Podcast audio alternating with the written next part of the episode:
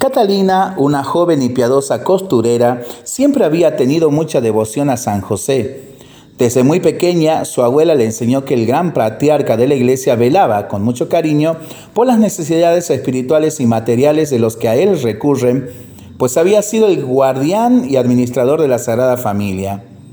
En la iglesia de su pueblo existía una hermosa imagen del santo que visitaba todos los días, después de misa, con mucho recogimiento y fervor. Su familia era humilde y muy religiosa. Su madre se había quedado viuda muy pronto y, por eso, las dos vivían con la abuela y se mantenían de las labores de costura de ambas. Hábil e inteligente, desde muy niña aprendió a coser y bordar y lo hacía a la perfección. Trabajaba en un taller de alta costura y era la mejor profesional del lugar. La propietaria del establecimiento, doña Marieta, la estimaba mucho y reconocía su talento. Además de atender a los clientes con mucha educación y cordialidad, mantenía con ellos una breve conversación contándoles historias de santos y animándoles en la fe. Así que algunos la tenían como confidente, pues oía sus problemas y dificultades con interés y les daba buenos consejos, sin dejar de recomendarles mucho amor a San José.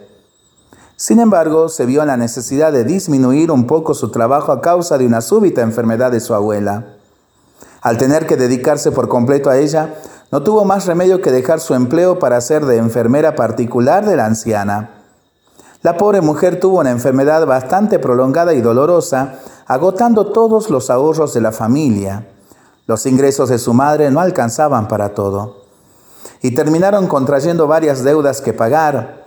Después de haberse recuperado finalmente la buena señora, Catalina intentó volver al trabajo, pero en el taller ya había ocupado su puesto ya habían ocupado su puesto y tenía que esperar una larga cola hasta que le tocara su turno. Por mucho que doña Marieta la tuviera en consideración, esta señora era una, era una, mujer de negocios y no estaba dispuesta a contratar a nadie más sin necesidad y tampoco despediría a la nueva empleada sin causa justificada. Como el pueblo no era muy grande, la muchacha tenía pocas oportunidades. Se le había ocurrido coser por cuenta propia, pero sería bastante difícil conseguir clientes porque estos seguirían acudiendo al taller.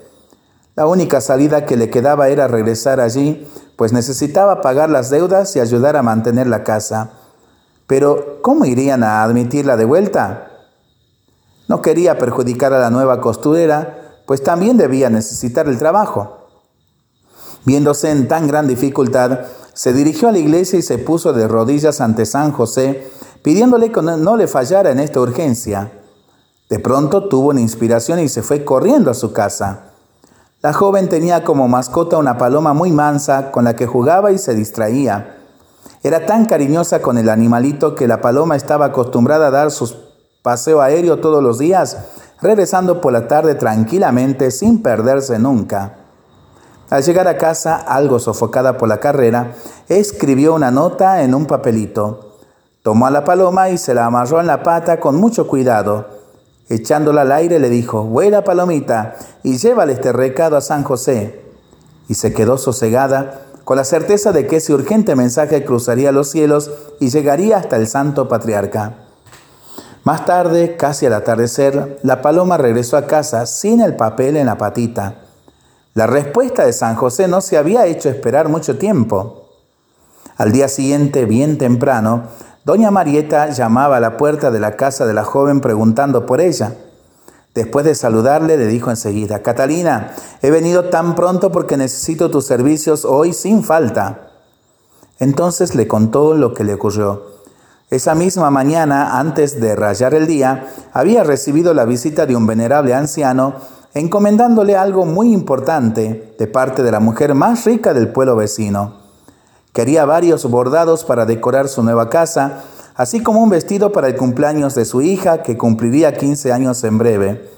Sin embargo, hacía hincapié que el trabajo fuera hecho por Catalina, porque había tenido noticias de que era la mejor costurera y bordadora de la comarca. Como la propietaria del taller le comentó que ya no trabajaba allí, el anciano le dijo que entonces se llevaría el material de vuelta, pues había recibido expresa recomendación al respecto. Al percibir que el encargo valía la pena para su negocio y su fama, no dudó un instante en afirmarle al respetable señor que la muchacha retomaría sus actividades ese mismo día. Siendo así, el hombre dejó los tejidos y los diseños según los cuales debía ser ejecutada la labor y se marchó. Allí estaba pues doña Marieta suplicándole a la joven que regresase al trabajo. No pudiendo contener las lágrimas de la emoción, le contó a su jefa lo que había hecho la tarde anterior. Qué rápida llegó la respuesta de San José. La dueña del taller también se emocionó y quiso acompañar a su empleada y amiga a la iglesia, a donde se dirigieron junto con la madre y la abuela de Catalina para agradecer a su santo protector tan gran beneficio. El episodio se propagó por los alrededores, favoreciendo enormemente la piedad de todos.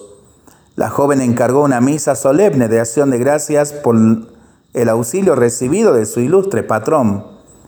Con motivo de su fiesta, que no tardaría mucho en llegar, calles y plazas se engalanaron para aclamar al gran patriarca de la iglesia, con la seguridad de que su ayuda no le faltará nunca a ninguno de los que recurran a él con amor y confianza, y le dieron el título de patrón del pueblo.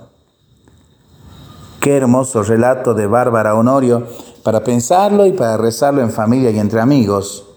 Mientras lo hacemos, pedimos al Señor su bendición, le seguimos pidiendo por el fin de la pandemia, de las guerras y por el buen tiempo para nuestras vidas, nuestros animalitos y nuestros campos.